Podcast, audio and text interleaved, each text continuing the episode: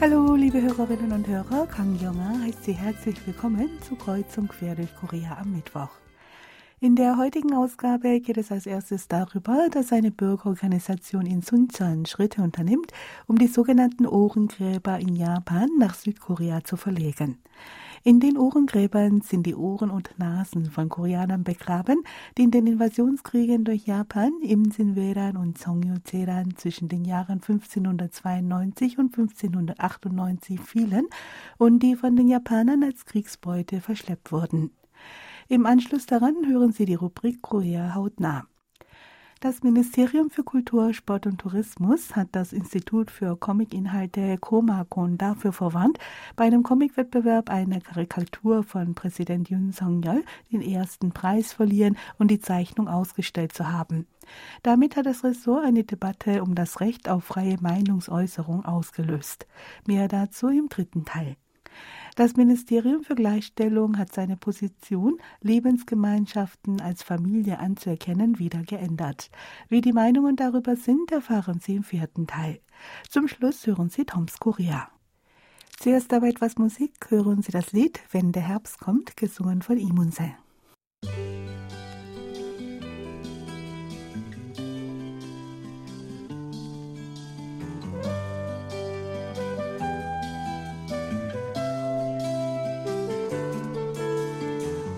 가을이 오면 눈부신 아침 햇살에 비친 그대의 미소가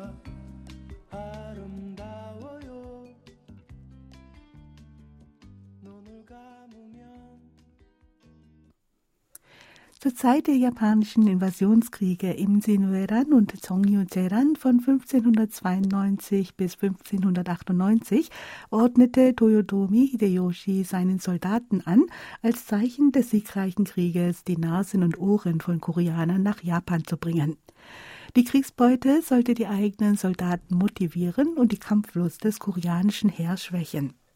In Japan gibt es fünf Gräber, in denen die Nasen und Ohren von überschätzungsweise 200.000 während der Eroberungsfeldzüge gefallenen Koreanern begraben sind.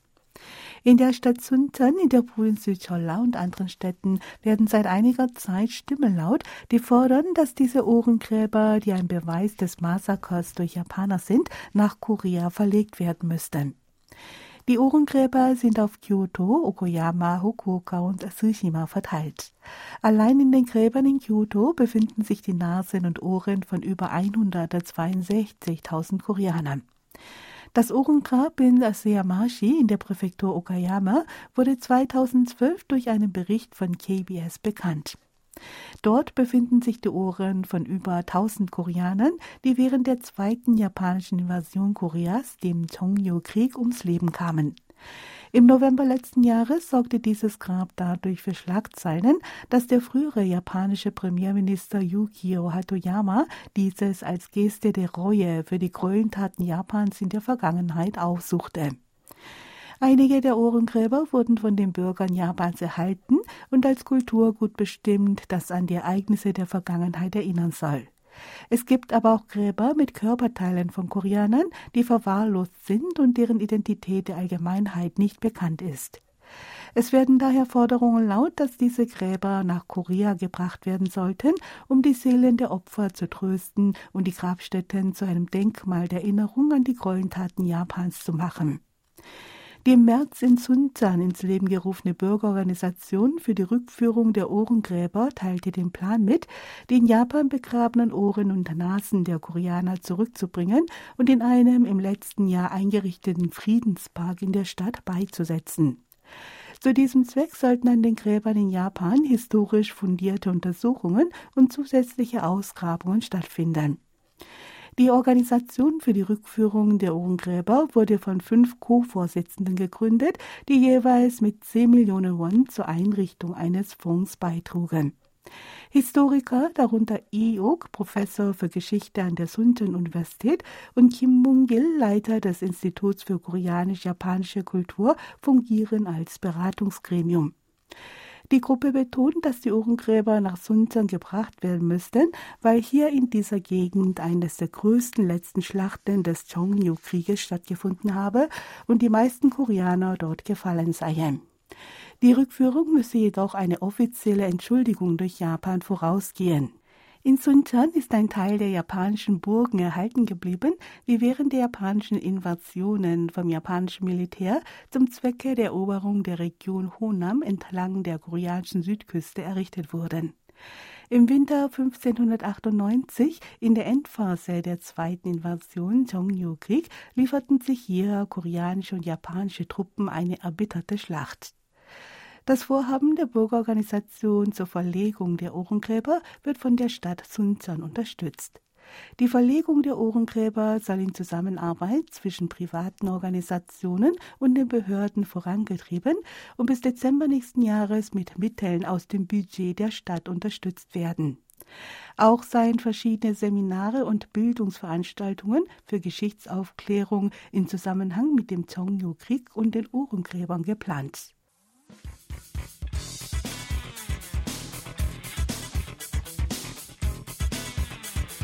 Hören Sie nun Korea hautnah. Heute geht es um das Theaterstück Die zwei Päpste.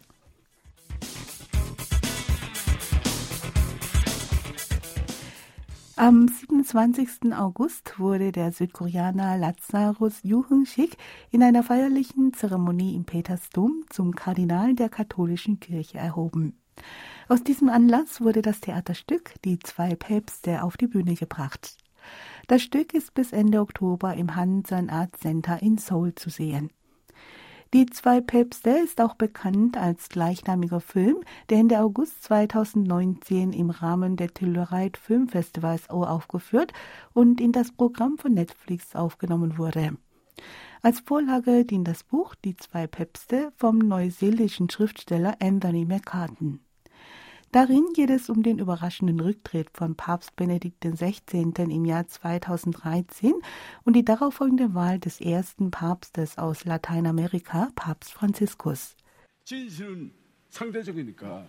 내 생각은 내 생각, 당신 생각은 당신 생각. 각자의 생각을 각자의 감옥에 가두는 거지.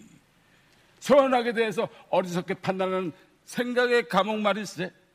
교황님 건강을 위해 기도하겠습니다. Benedikt XVI. trat 2013 freiwillig von seinem Amt zurück. Vor seinem Rücktritt hatte das Kirchenoberhaupt mit seinem erzkonservativen Kurs und Vorwürfen der Korruption und der Misswirtschaft im Vatikan für Kontroversen gesorgt. Vor diesem Hintergrund trifft Papst Benedikt auf den reformorientierten Erzbischof Kardinal Bergoglio, der später Papst Franziskus werden sollte. Im Laufe des Schauspiels entspinnt sich ein scharfes Wortgefecht über Tradition und Fortschritt und Positionen des Vatikans zu sozialethischen Themen zwischen den beiden gegensätzlichen Kirchenträgern. Das Theaterstück weckte schon vor seiner Aufführung mit einer hochkarätigen Besetzung für Aufmerksamkeit. Die Rolle des progressiven und bescheidenen Franziskus spielt der Schauspieler Tong Dong-han. 좀 남다른 작품이라는 생각이 들었어요. 제가 종교인은 아니지만 모태신앙이라고는 해요. 하지만 뭐 제가 뭐 지금 Zwei Päpste ist für mich ein Theaterstück mit einer besonderen Bedeutung. Meine Familie ist zwar christlich, ich selbst gehe nicht in die Kirche. Über die Fragen, die in dem Theaterstück aufgeworfen werden, mache ich mir jedoch stets viele Gedanken. Mit dem Leben des heiligen Franziskus habe ich mich schon immer gerne beschäftigt. Bei der Lektüre des Buches Mein Franz von Assisi von Nikos Kazantrakis musste ich sogar weinen. Es ist für mich daher wie ein Schicksal, die Rolle von Papst Franziskus zu spielen und ich bin mit Freude dabei. 이건 마치 뭐 운명적으로 이렇게 맡게 된 일이 아닌가 이런 생각을 하게 되고 아주 기쁜 마음으로 이 작품에 임하고 있습니다. Der konservative Papst Benedikt XVI. wird gespielt von So Sang-won, der selbst ein gläubiger Katholik ist und der es mit eigenen Worten als Ehre betrachtet, bei der Aufführung mit dabei zu sein. 지금 현재 프란치스코 교황 이전에 265대 교황님이시고요.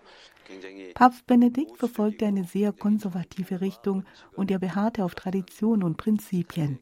Es freut mich, dass wir anlässlich des freudigen Ereignisses der Ernennung von Jung Sik zum Kardinal diese Aufführung auf die Bühne bringen konnten. Das Theaterstück ist sehr aktuell. Die Gesellschaft spaltet sich zunehmend. Zwei Päpste zeigt, wie sich Gegensätze versöhnen und es vermittelt die Botschaft, dass wir eigentlich letztendlich in unseren Ansichten auf einen Nenner kommen müssen. 되는 것인지 또 우리가 궁극적으로 원하는 것은 결국은 종점에서 다 맞닿아 있는 것이 아닌가라는 어떤 그런 메시지를 줄 수 있는 작품입니다. Der Petersdom und Petersplatz und andere Orte des Vatikans werden auf der Bühne anhand einer hochauflösenden LED-Wand realitätsgetreu nachgebildet. Viele Zuschauer sagten, dass sie überwältigt gewesen seien und eine andere Art der Ergriffenheit empfunden hätten als in dem Film.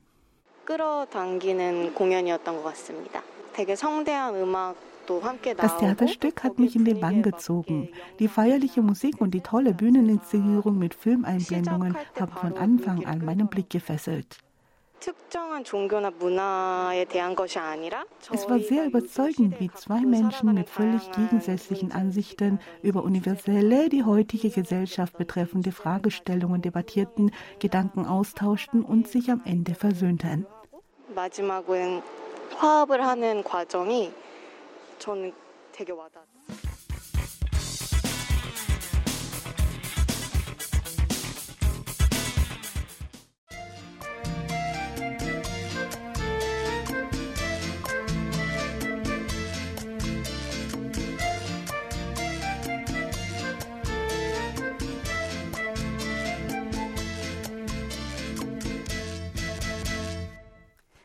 Eine Karikatur des südkoreanischen Präsidenten Yoon Song-yeol, die neulich beim Busan International Comic Festival ausgestellt wurde, sorgt derzeit für heftige Kontroversen. Zu sehen ist darauf eine Lokomotive, die an Thomas, die Lokomotive erinnert, mit dem Konterfei von Präsident Yoon Song-yeol vorne drauf. Der Zug reist auf eine Gruppe von Menschen zu, die panisch davonlaufen. Im Führerstand sieht man die Gattin des Präsidenten Kim Gon-hee und aus den Fenstern der Waggons schauen Staatsanwälte, die jeweils ein Messer in der Hand halten. Wo der Zug schon vorbeigerast ist, hinterlässt er nichts als Verwüstung. Diese von einem Oberschüler gezeichnete Karikatur wurde bei einem vom Koreanischen Institut für Comicinhalte Komakun veranstalteten Schüler-Comic-Wettbewerb mit dem ersten Preis ausgezeichnet. Die Karikatur wurde im Rahmen des Comic-Festivals vom 30. September bis 3. Oktober im Comic-Museum in Busan ausgestellt. Das Ministerium für Kultur, Sport und Tourismus, der Sponsor des Comic-Festivals, hat nun Komakun wegen der Ausstellung der Karikatur verwarnt.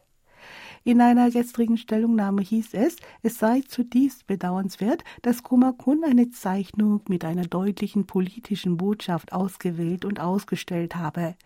Denn dies widerspreche dem Zweck des Schülerwettbewerbs, der darin bestehe, die Schüler zum kreativen Schaffen anzuregen. Aus diesem Grund sehe sich das Ministerium dazu gezwungen, eine Verwarnung auszusprechen. Weiter hieß es, Komakun sei zwar eine Stiftung der Stadt Putzern, der Wettbewerb sowie das Putzern International Comic Festival würden jedoch mit 10 Milliarden Won aus der Staatskasse finanziert, bei denen es sich um Steuergelder der Bürger handele. Das Ministerium kündigte an, die Kriterien und den Prozess der Auswahl des Cartoons genau überprüfen und entsprechende Maßnahmen ergreifen zu wollen. Das Ministerium hat mit seinem Vorgehen eine Debatte um freie Meinungsäußerung losgetreten. Es wird die Kritik erhoben, die Regierung greife mit einer Verwarnung in das Recht auf freie Meinungsäußerung ein. Ein Einwohner von Putzern forderte, das Ministerium solle die Freiheit und Kreativität der Kunst nicht unterdrücken.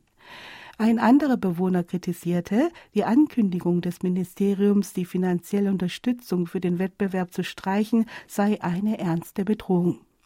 Erst unterdrücke die Regierung die Pressefreiheit, jetzt wolle sie auch in das Recht der Bürger auf freie Meinungsäußerung eingreifen. Ein Sprecher des Ministeriums sagte in diesem Zusammenhang gegenüber Newsys, die Verwarnung bedeute nicht, dass die Regierung ihre finanzielle Unterstützung für den Comicwettbewerb streiche. Das Ministerium erwäge lediglich in Zukunft nicht als offizieller Sponsor genannt zu werden.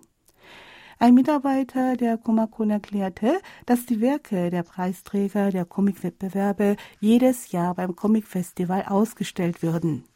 Beiträge in der Cartoon-Kategorie übermittelten naturgemäß eine politische Botschaft. Die Auswahl der Preisträger erfolge zudem nicht durch die Komakun selbst, sondern einer unabhängigen Jury, die sich aus externen Experten zusammensetze.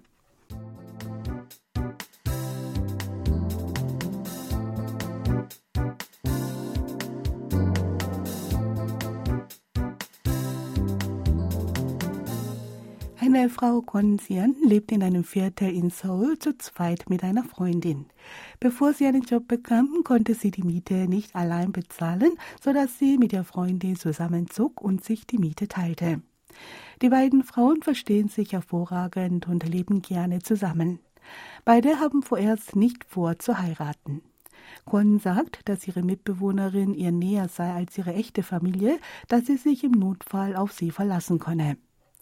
Das Ministerium für Gleichstellung hat im vergangenen Jahr angekündigt, durch die Änderung des Grundgesetzes zu einer gesunden Familie verschiedene Formen des Zusammenlebens wie nicht-eheliche Lebensgemeinschaften, alte Menschen, die unehelich zusammenleben und sich gegenseitig betreuen und auch Pflegefamilien als Familie anzuerkennen.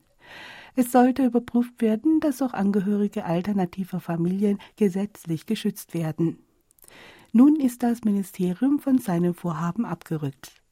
Das Gesetz, demnach Familien als eine Lebenseinheit von Personen, die durch Eheschließung, Blutsverwandtschaft oder Adoption verbunden sind, definiert wird, soll aufrechterhalten werden.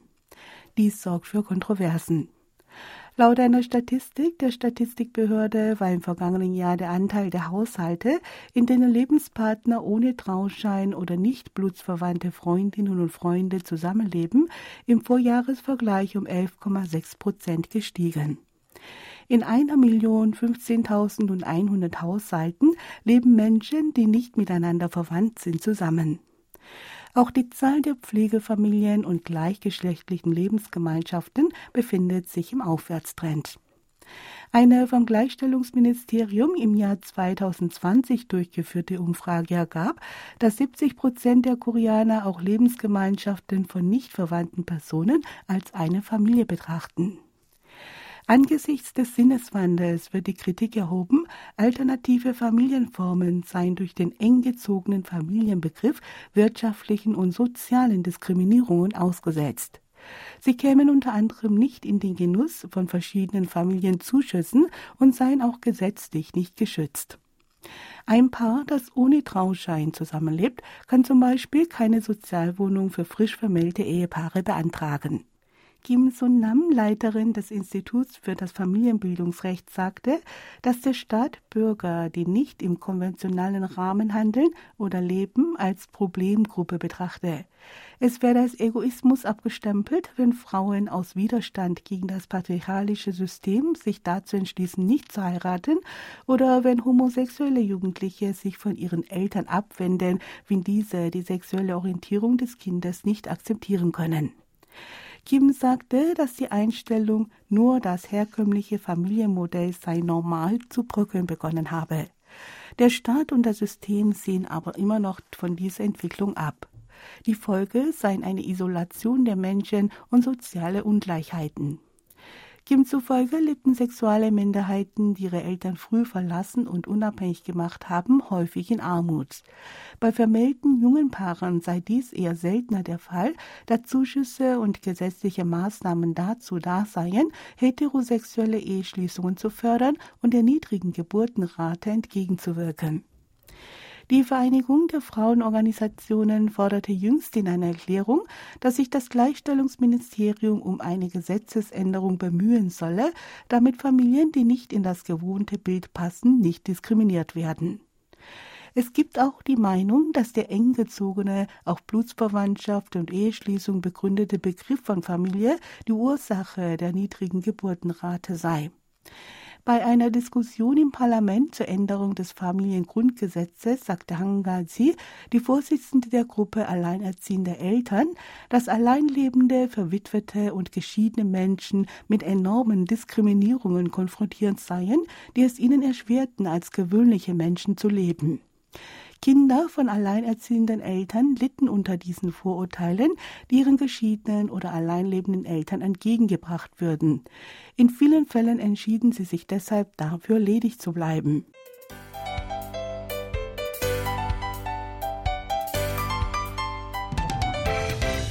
Toms Korea.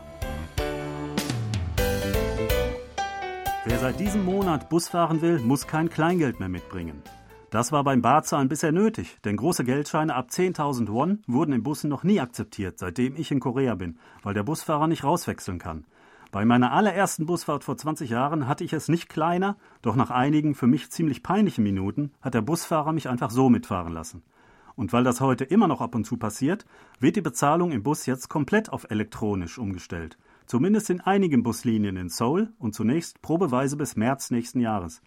Für die meisten Bewohner von Seoul ändert sich dadurch sicherlich nichts, weil sie bzw. wir ohnehin seit Jahren bargeldlos mit elektronischen Karten Bus und Bahn fahren aber für viele Touristen dürfte das neu sein. Sebastian, du fährst sicherlich auch schon länger mit einer Karte, oder?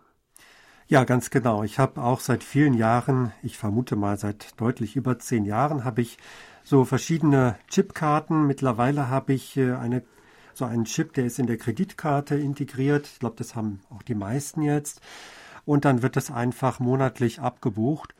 Und da muss man sich eigentlich um gar nichts mehr kümmern. Und mit der Karte kann man Bus fahren, U-Bahn fahren und das auch landesweit. Das ist auch schön. Also sehr bequem.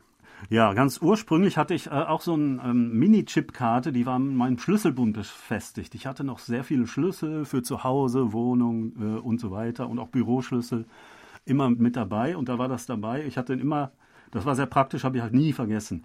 Ähm, jetzt habe ich keinen, gar keinen Schlüsselbund mehr dabei, weil Türschlösser oft elektronisch sind. Und äh, jetzt hab, benutze ich auch halt so eine Karte. Und die Kreditkarte ist praktisch, weil man die nicht mehr aufladen muss. Ne? Früher so eine Karte, die hatte ich manchmal nicht vollständig aufgeladen oder nicht genügend war mehr drauf. Da musste ich dann auch wieder zum äh, Bargeld greifen. Und das war immer schwierig, denn ähm, ich habe keine Münzen bei mir. Also ich habe überhaupt keine Münzen mehr bei mir, wenn ich nicht gerade Wechselgeld bekommen habe. Und manchmal waren halt die Scheine zu groß zum Bezahlen. Das war immer sehr peinlich. Ähm, jetzt mit der Karte ist das sehr bequem, weil das automatisch dann irgendwann am äh, Ende des Monats oder sowas abgebucht wird. Ähm, ganz neu sind natürlich auch ähm, die Handybezahlsysteme. Also es gibt auch diese, diese Karten als Handy-Apps praktisch äh, mit, der gleichen, mit dem gleichen Namen. Ähm, und wenn man ähm, das Handy so eingestellt hat, dass man damit automatisch bezahlen kann, also NFC heißt das, Near Field Communication, dann äh, kann man dann ähm, auch mit dem Handy bequem bezahlen. Das habe ich allerdings selbst noch nie ausprobiert. Genau, das habe ich auch häufig schon gesehen, dass Koreaner das verwenden.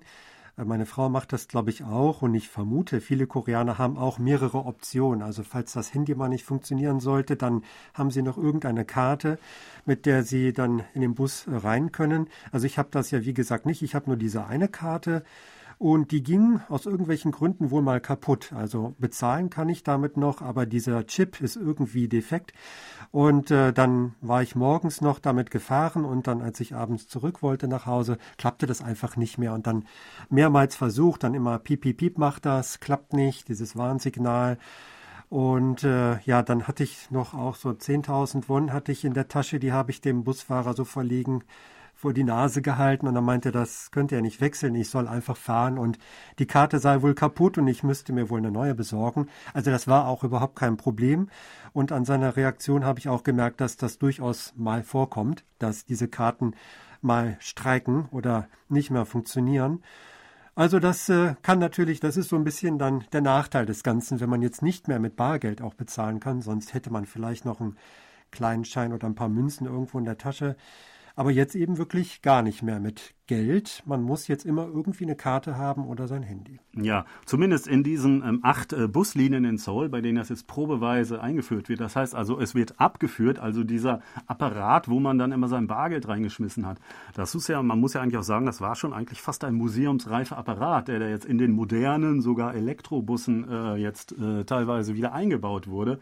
Passte völlig äh, äh, gar nicht mehr in dieses Gesamtbild hinein.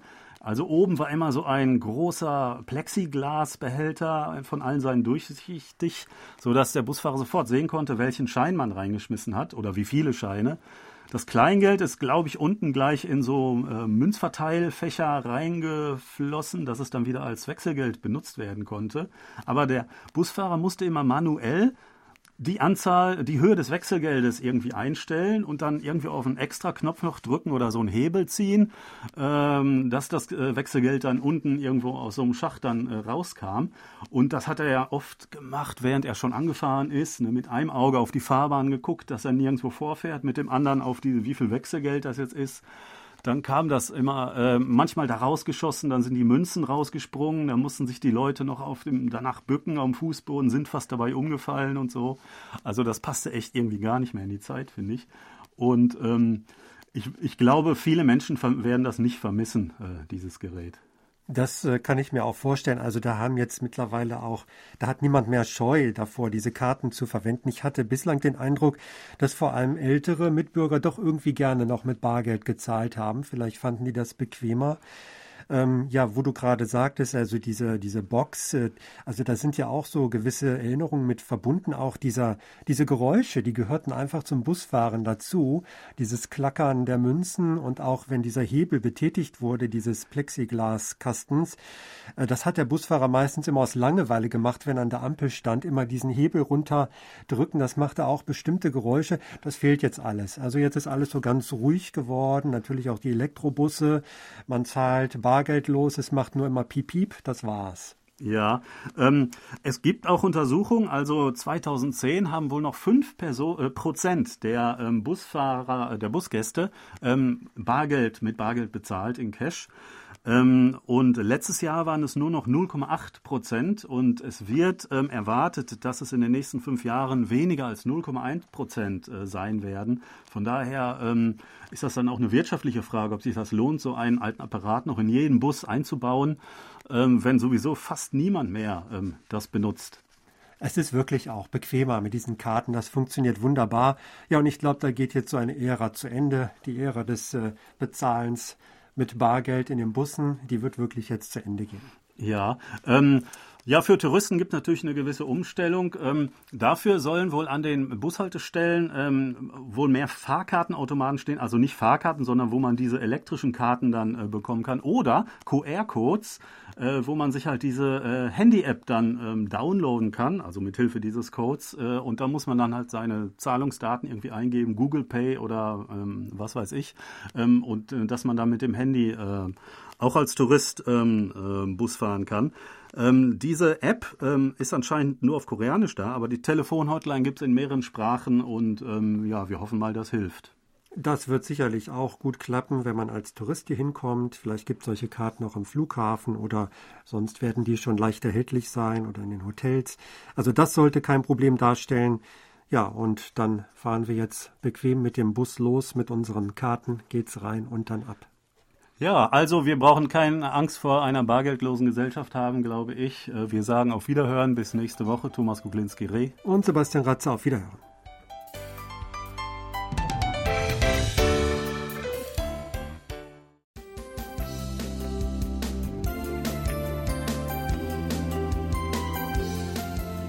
Das war's auch wieder in Kreuzung quer durch Korea. Ich danke fürs Zuhören und sage Tschüss, bis zum nächsten Mal.